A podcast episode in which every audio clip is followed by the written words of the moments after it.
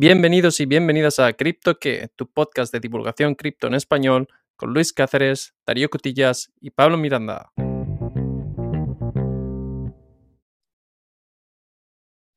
Muy buenas, Pablo, ¿qué tal? ¿Cómo estás? Muy buenas, Luis. Eh, muy bien, muy bien. Venimos hoy con noticias, que es la noticia de la semana de la que todo el mundo está hablando. Pero, oye, antes de eso, ¿has visto el mercado? Eh, ¿A qué te refieres? He visto el mercado. Pues, lo llevo mirando, pero ¿a qué, a qué en Ah, particular? tenemos buenas noticias hoy. Estamos ya Bitcoin en 25 mil dólares, Ah, Ethereum vale. 1700. Estamos bien hoy, hombre. Bueno, iba a decir. eh, ahora que lo tengo delante, Bitcoin está en 24.4 y Ethereum en 1.1670. Bueno. Sí, vale. Bueno, estamos ahí. Vale, sí. Vale, hay subiditas, sí, sí. ¿A eso te parece? En siete días hay, hay verde y hay una subida del 6,6 en Bitcoin. Sí, sí. Va pintando mejor la cosa, aunque justo ahora en el momento que lo estoy mirando está mayoritariamente en rojo. Pero bueno, cualquiera diría que tenemos motivos para estar optimistas después de la semanita que hemos tenido, en especial con el tema de, de Paxos. ¿eh? ¿Cómo está la SEC, la Securities Exchange Commission americana? ¿eh? Vuelve la SEC, vuelve, vuelve a atacar. Ya no, nos deja, no nos deja ni hacer episodios de otro tema. Vuelve nuestro compañero Gary Gensler. ¿Qué se le ha ocurrido esta vez a Mr. Gensler? Bueno, pues el día de hoy, bueno, realmente no el día de hoy, el día 13 de, de febrero nos despertamos con la noticia de que había puesto una demanda contra Paxos, que es la, la empresa que emite el BUSD, que es la moneda estable de Binance. Y a ver, para aquellos, para aquellos que lo tengan un poco claro, no es Binance la que emite su moneda, sino Paxos. ¿Qué es Paxos? Exactamente, pues Paxos es una empresa externa que se dedica a la emisión de, de monedas estables. Tiene la de Binance y tiene, tiene otra que se llama USDP, si no me equivoco, y, y alguna otra por ahí. ¿Y esto qué, qué consecuencia tiene contra Binance? Realmente Binance se ha cubierto bien las espaldas porque, porque ha, em- ha de- ha delegado esta emisión de, de moneda estable a un, a un tercero. Entonces, todas las, regulaciones, multas y demás deberían caer contra, contra Paxos. Sí, pero me imagino que todos aquellos usuarios, y ahora me estoy acordando de un amigo que me comentaba el otro día en un grupo de Signal, que en cuanto empezó a ver tweets, empezó a vender su, su BUSD y pasarlo a otro token y me comentaba, ya no sé qué hacer con esto, ya no sé cómo mantenerlo en un stablecoins y, y sentirme seguro. Claro, es que al final estas stablecoins no sabemos ya por cuál tirar, pero bueno, de hecho hubo, hubo gente vendiendo en 0.95 y demás, así que hubo, hubo bastante pánico porque BUSD llegó a perder la paridad con el dólar, aunque, aunque ya se han apagado las alarmas, ya está, está ahí a la par otra vez. Pero en un principio esto no tiene nada que ver por, con las reservas de, de Paxos, ¿verdad? No, no, esto lo comentaremos después porque Paxos está auditada cada mes y demás, va publicando las auditorías, las reservas y más, y tiene todo respaldado de, uno a uno contra el dólar americano, así que por ahí no hay problema, sino que mm, em, la SEC ha catalogado la moneda BUSD como una security. ¿Qué te parece? Ah, me parece que, que siempre acabamos con, con el tema interesante. Sé que la semana pasada comentamos acerca del test de Huawei y que teníamos un episodio, pero creo que en lugar de mandar a los oyentes a un episodio de hace un año, igual podemos refrescar un poco en qué consiste este test. ¿Te acuerdas? Eh, no me acuerdo de memoria, tenemos la, tenemos la chuleta aquí. Pregunta de examen. A ver, ¿qué condiciones eh, se imponen en este test de Huawei para poder discernir si un activo es un, es un security o no? Bueno, eh, básicamente, si cumple los siguientes cuatro puntos, pues el activo será una, una security. En primer lugar, que se produzca una inversión económica. BUSD lo cumple, de momento. Segundo lugar, que haya una pretensión del inversor de obtener un rendimiento económico. Tercero, que la inversión se realice en una empresa. Y cuarto, que el rendimiento provenga del trabajo de un tercero distinto al inversor. ¿Qué te parece? Me parece que, como es un criterio bastante antiguo y bastante vago, eh, es ahí donde llega la, la falta de entendimiento acerca de a qué nos referimos. Em, ¿cuáles, ¿Te has fijado en cuáles eran los argumentos de aquellos que defienden el, el BUSD o a Paxos y cuáles son los argumentos de la SEC para mantener su postura? Eh, no, he, no, he, visto el artículo, no sé si ha, si ha, publicado algo la SEC como tal sobre, sobre esto, pero bueno, parece que está haciendo aquí una, una caza de brujas en el mercado cripto y, y, bueno, después de, de BUSD deberían ir las demás que estén también reguladas en Estados Unidos, ¿no? Eh, bueno, la pregunta siempre está en, en, los efectos ramificativos, pero cuando tú miras el test de Howie en sí, se produce una inversión económica, pues esto siempre que, que, adquieres un activo se puede decir que sí. ¿Hay una pretensión del inversor de obtener un rendimiento económico cuando uno se supone que quiere un stablecoin con paridad claro. con el dólar? Buena pregunta, no sé. Si vas a comprar a uno a 0,95 y vender a uno, igual, pero en un principio no. Eh, luego está el punto de que la inversión se realice en una empresa con respecto a un ente descentralizado, pero en este caso Paxos sí es una empresa, y, y, el rendimiento proviene del trabajo de un tercero distinto al inversor. ¿Qué rendimiento? Entonces... Claro, es que es un poco ambiguo. Es, depende de cada, de cada caso, pero creo yo personalmente que el que adquiere una moneda estable no busca un rendimiento. Ahí está, eh, ahí está la cosa. Exacto. Yo estoy intentando entender por qué la SEC tiene tanto minamiento con respecto a, con respecto a las, a las stablecoins. O sea, o sea, si hay algún si hay algún problema en materia de liquidez, vale, pero en un principio yo no veo el, el rendimiento. No, realmente yo aquí lo que veo es una, una caza de brujas, como te digo, al mercado cripto. Eh, creo que están viendo peligro, están viendo que, que, hay mucho dinero que se les está yendo de las manos, que están perdiendo el control y, y quieren tirarlo. No sé qué opinas tú. A mí me da la sensación de que, de que hay riesgo respecto al sistema eh, financiero y eso es lo que están intentando atajar. De todas maneras, lo que se ha, lo que se le ha impuesto a Paxos es la prohibición de generar nuevos BUSD, eh, pero la comunidad cripto en general lo está entendiendo como, como lo que se dice food. Sí, Miedo, porque... inseguridad. Es, es por lo, es lo que te comento, que no hay realmente un motivo de peso para, para que esto haya pasado, entonces como que todo el mundo se está poniendo en contra de la SEC y, y está como reforzando a la comunidad. Sí, pero en, en, caso de duda, la gente ha sacado su, su inversión y ya está empezando a buscar otras, otras stablecoins que puedan utilizar. Pero aunque en realidad ha habido una reacción bastante fuerte de la comunidad en Twitter, en el sentido de que los inversores, por lo general, han mirado lo que es el test de Howie, han hecho el mismo razonamiento que nosotros, diciendo, vamos a ver, ¿en qué momento hay expectativa de beneficio cuando alguien compre un stablecoin con paridad con respecto al dólar? ¿Qué, qué, expectativa de beneficio tenemos? Y por tanto, ¿qué es lo que se está intentando eh, conseguir con esta cruzada? Pero, pero bueno, es, es cierto que, que la SEC está en, en racha, como quien dice. Y al parecer, solamente con generar esta inseguridad ya está generando movimientos en el ecosistema que, que, son imprevistos. ¿Se sabe a partir de qué momento se va a dejar de emitir BUSD?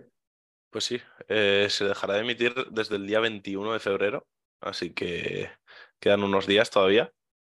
Y bueno, un poco de números te puedo comentar. Eh, el día que salió la noticia había 16.000 millones de BUSD en circulación y hoy hay 13.000 millones. Entonces ya ese número está bajando y bueno, si todo sigue así, que todo apunta que sí, pues el número irá decreciendo hasta llegar a cero. Y esto imagino que será a medida que, que los poseedores lo vayan vendiendo y vayan canjeando por otras monedas. Claro, y bueno, es lo que te comento, al final no debería, no debería haber prisa ni, ni miedo eh, a la hora de vender, porque está, la moneda está respaldada de uno a uno. Así que nada, eh, Paxos seguirá respaldando BUSD. Eh, han comentado ellos que al menos hasta febrero de 2024, así que tenemos un año entero. Y bueno, básicamente es eso. Eh, podemos vender con calma y, nada, en la propia web de Paxos también hay una opción para, para, ir vendiendo o cambiando por dólares americanos o por esta moneda estable que te comentaba, que se llama USDP. Así que no debería haber mayor problema. Tengo, tengo preguntas acerca de por qué puedes cambiar por USDP y no el, el BUSD. O sea, ¿cuál, cuál es el sentido de tener una eh, clasificada como un security no registrado con respecto a la otra, que es el Pax Dollar? Claro, es que esto es también lo que veníamos comentando, que si, si han ido a por BUSD, deberían ir a por las demás stablecoins que también estén reguladas en Estados Unidos. Es lo que estamos un poco a la espera de las siguientes semanas. Es, eh, es curioso, sí, es curioso. Vamos a ver. Eh, ¿Qué ha comentado CZ acerca de la situación? CZ ya sabes que siempre comenta. Siempre, Tuitea, ¿no? ¿Tuitea o comenta? Sí, le, gusta mucho Twitter, es como, es como Elon. y nada, pues ha dicho básicamente que, que si se ha catalogado BUSD como una security, que será solo el principio y cambiará la forma en la que, en la que se irá desarrollando el mercado cripto. Eh, es lo que veníamos comentando, que si, si han ido por BUSD, deberían ir a por todas las demás. Sí, ¿no? Aparte, comentábamos la semana pasada con, eh, con respecto a, a, los inicios de la SEC, con respecto a la línea de negocio de Kraken y su staking, que, que se empezaba esta cruzada a ver dónde iba a llegar. Pero luego hay una empresa, vale, todas estas empresas eh, son menores o no tienen sede en Estados Unidos. ¿Qué pasa con Coinbase y con su stablecoin, el USDC? Bueno, Coinbase, no sé si sabes quién está detrás de Coinbase, pero... Eh, si te refieres al CEO, Brian Armstrong, sí, aparte tenemos un episodio en Coinbase, pero... No, no, me eh, refiero... Está, tenemos a BlackRock detrás de, de Coinbase. Esto, te digo porque es algo que se ha comentado mucho. Eh, BlackRock, para quien no lo conozca, es una empresa de, de, gestión de inversiones gigantesca que no se puede comparar con, con ninguna a nivel mundial. Eh, no sé la cantidad exacta de dinero que mueven, pero es una barbaridad. Entonces, se ha comentado mucho que puede haber ahí una guerra de intereses por detrás, oculta, y que por ello no vayan a por USDC. Pero bueno, eh, habrá que esperar. Habrá que, habrá que ver. Y entonces, si Binance ha perdido el BUSD, ¿ha comentado CZ alguna estrategia en materia de qué otras stablecoins van a tener para facilitar transacciones o reservas de valor en su plataforma? Eh, no estoy seguro de si, de si ha especificado. Escuché algo de USDT, de, de, Tether, pero, pero no lo sé, no lo sé. Eh, sé que él ha dicho que irá migrando a otras monedas estables, eh, los pares de, de, monedas y listo. Pero no sé si ha especificado a cuáles, porque es que ya no nos podemos fiar de nadie. ¿Algún consejo ya sabéis, eh, queridos oyentes, que no proporcionamos consejo financiero, pero si es algún consejo operativo en materia de alguna situación que tú veas para oyentes de riesgo que tengan BUSD y que les recomiendes tomar acción antes o de alguna manera en particular. Realmente, si tienes los BUSD en, en un exchange centralizado, no debería haber mayor problema, porque ya hemos visto que está totalmente respaldado. Eh, los exchanges deberían tener liquidez sin problema para ir retirándolos sin prisa y sin pánico. Pero eh, sí que hay que estar un poquito más alerta si lo tienes en un exchange descentralizado, porque puede que se vaya quedando sin liquidez en, la red de, BNB, en la BNB Chain. Entonces ahí sí que yo sí que recomendaría que vayas un poquito con prisas a, a retirarlo y a llevarlo a un sitio más seguro. Bueno, Vamos a ver si tienes razón en el efecto a largo plazo, tanto sobre Binance como sobre el ecosistema. Pero, y también veremos a ver cuál es la evolución de la SEC en este, en este sentido. A ver dónde termina la cruzada. Claro, es que se han metido en, en, un ataque en el que ahora creo que no pueden dejarlo aquí. Deberían seguir regulando todo lo demás. No sé, no sé qué opinas tú.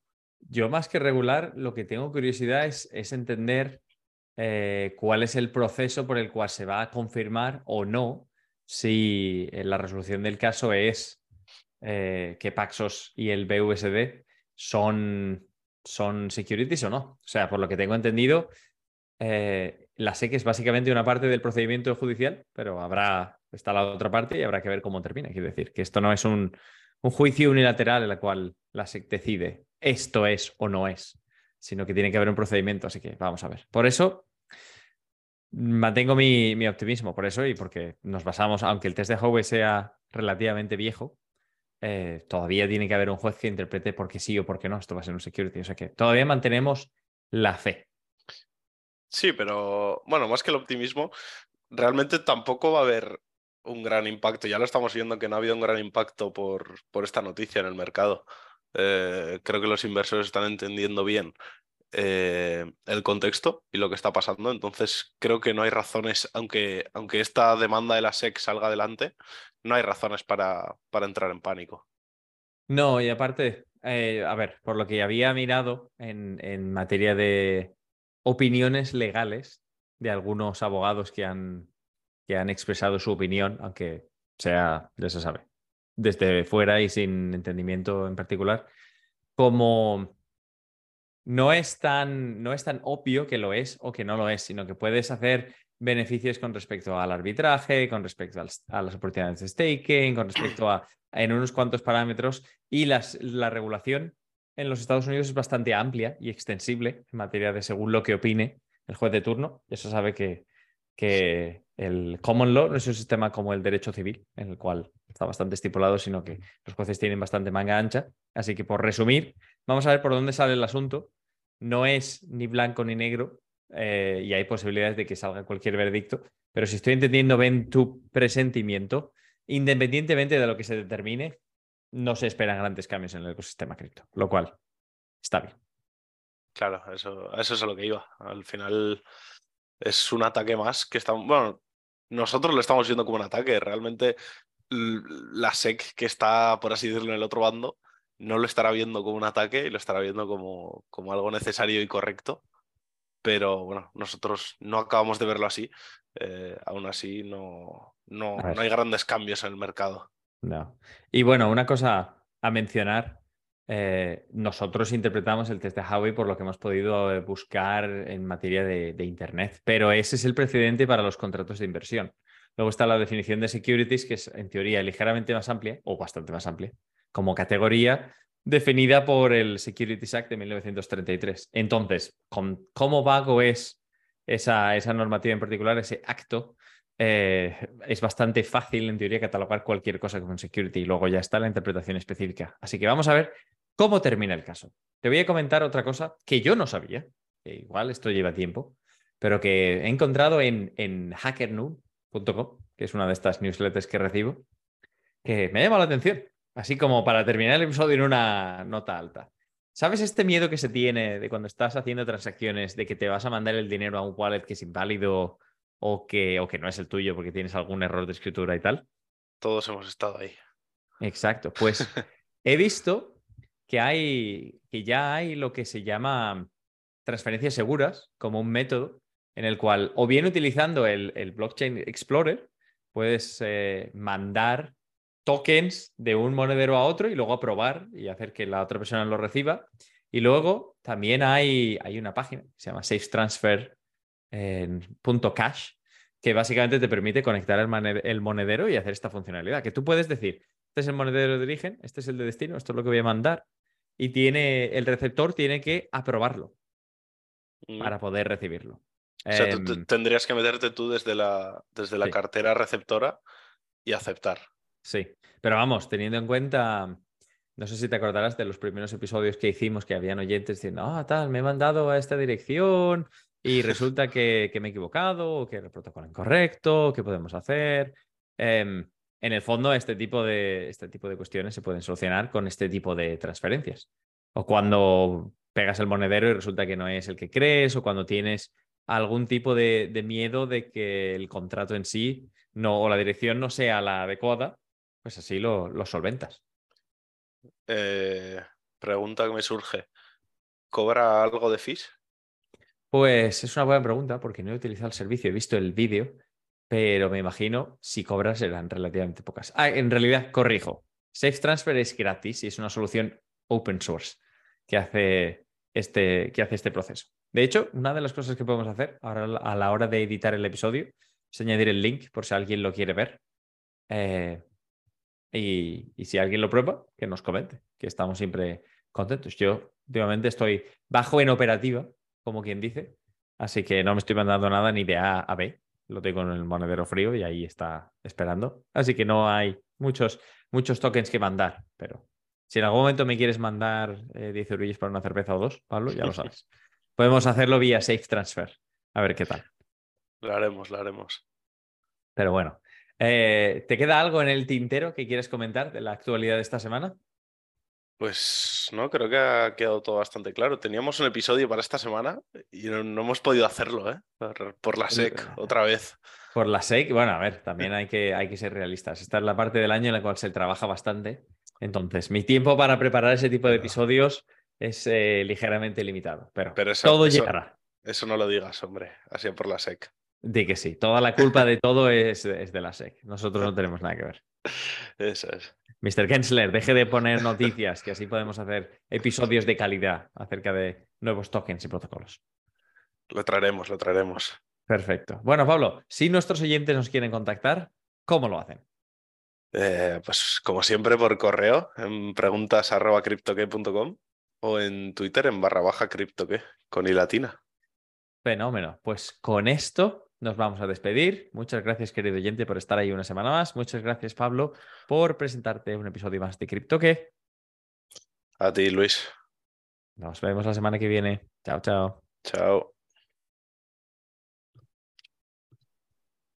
When you need mealtime inspiration, it's worth shopping Kroger, where you'll find over 30,000 mouthwatering choices that excite your inner foodie. And no matter what tasty choice you make, you'll enjoy our everyday low prices, plus extra ways to save, like digital coupons worth over $600 each week. You can also save up to $1 off per gallon at the pump with fuel points. More savings and more inspiring flavors make shopping Kroger worth it every time. Kroger, fresh for everyone. Fuel restrictions apply.